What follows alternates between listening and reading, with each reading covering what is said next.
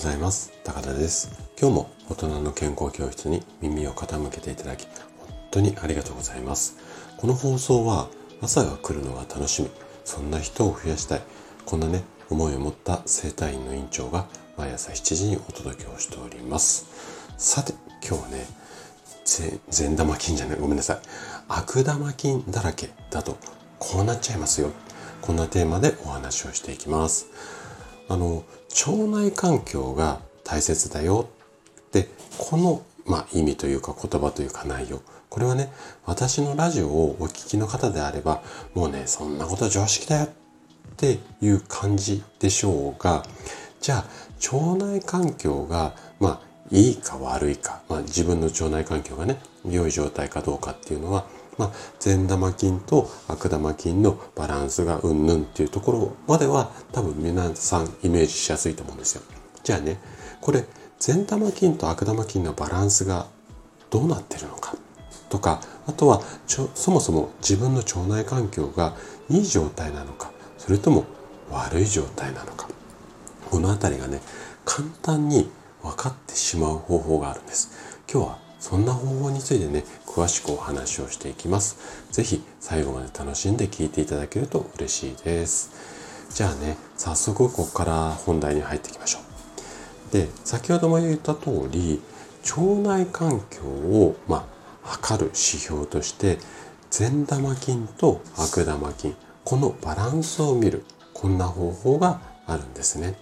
で、どんな割合がいいかっていうのは、あの今日はちょっと詳しくお話ししないんですけれどもこのねバランスを見,、まあ、見るっていうか整えることが大切なのはわかるんだけれどもそもそもそのバランスがいいのか悪いのか自分で簡単にチェックできないんだよ。こんな声もね非常に多くいただくので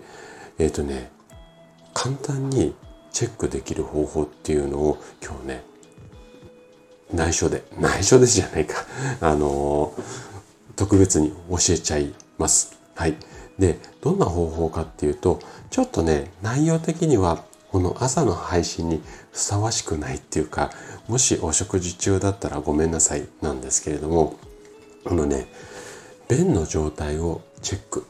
する。これでね、簡単に分かってしまいます。で、便っていうのは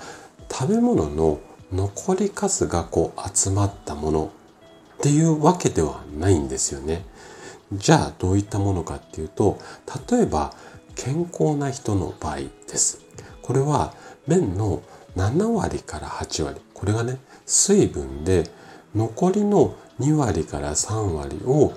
腸内細菌だとか、まあ、その細菌の死骸だったりとかあとはね腸の中から剥がれたこう粘膜なんかがあったりだとかあとあの食べ物の残りかすこんなのが寄せ集まって残りの23割になっているんですよ。はい、でここからがちょっと重要なので今日はねここだけ覚えてもらいたいんですけれどもでもしね